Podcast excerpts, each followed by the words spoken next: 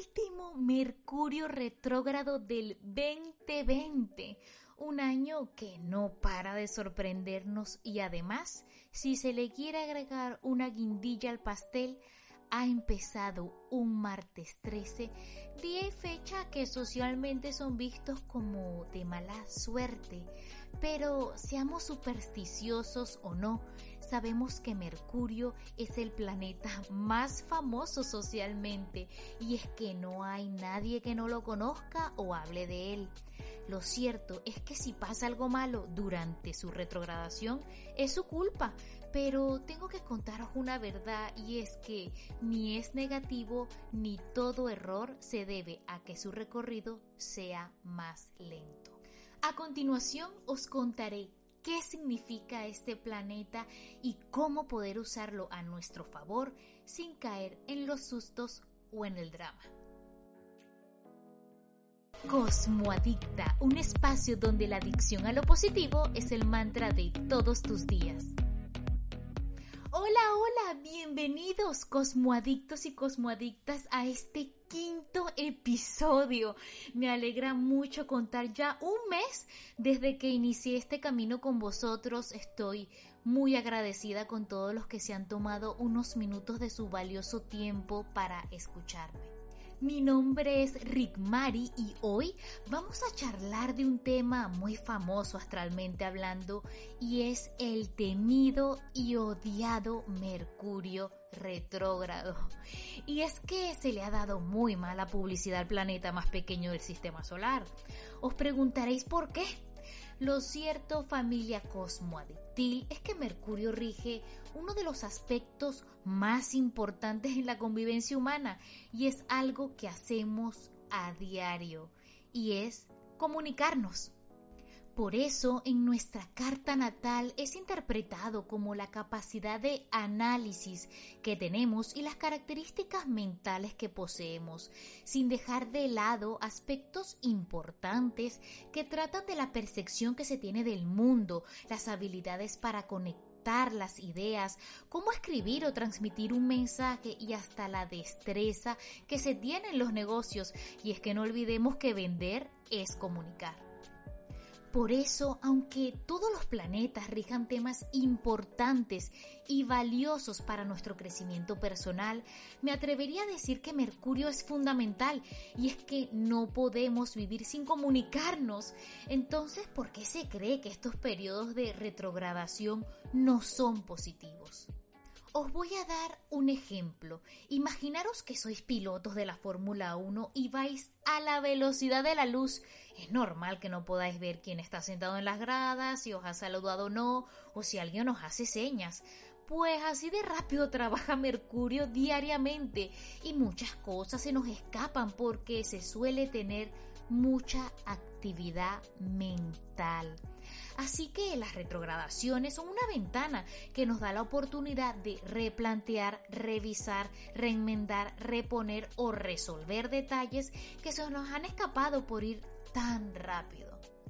Lo cierto, mis cosmoadictos y cosmoadictas, es que aunque la retrogradación de Mercurio nos influya a todos en una u otra forma, si algunos de vosotros sois del signo Géminis o Virgo de Sol o ascendente, este planeta os rige y este periodo suele ser más notorio, pero no hay que asustarse, solo estar más al pendiente de lo que se dice y de escuchar mejor a los demás. De igual modo, todo lo que ocurre en nuestro día a día es sinónimo de aprendizaje y aprovecho para recordaros que nuestro mantra es ver siempre el lado positivo de las cosas. Este último Mercurio retro de este 2020 tiene una particularidad y es que lo hace en dos signos, Escorpio y Libra. La energía Escorpio es apasionada e intensa y es que estos nativos quieren llegar siempre a la profundidad de todos los asuntos, no por nada es el signo de los detectives y científicos y es que aman conocer la verdad. Por eso la primera mitad de esta retrogradación es perfecta para repasar algún resentimiento del pasado e indagar en nuestro interior más profundo. Por lo que si estáis en terapia o reconsiderando volver a trabajar en vuestras emociones, este periodo os favorecerá y recordad no caer en obsesiones y enojos que no dejen pasar página para caminar hacia el futuro. Y fijaros qué importante y sabio es el universo que sabe que trabajar nuestro interior nos ayudará a tener mejores relaciones con nuestros familiares, amigos, conocidos y pareja. Y es que la segunda mitad de esta retrogradación será en el signo Libra, que es sinónimo de balance.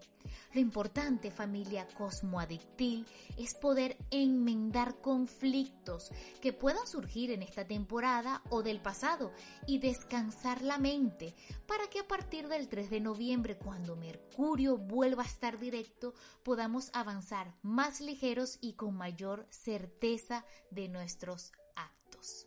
En definitiva, aprovechad a Mercurio retro entre Escorpio y Libra para trabajar en profundidad la relación más importante de vuestra vida, que es la que tenéis con vosotros mismos, y no dejéis que el miedo o nervios en estos periodos se apodere de vosotros. Practica el amor propio en estos días, Pon tus necesidades como prioridad y evita juzgarte si algo no sale como lo esperabas. Recuerda que todo es parte del aprendizaje y que la lentitud de este planeta nos ayuda a ver detalles que habíamos pasado por alto y que nos hacen crecer como personas.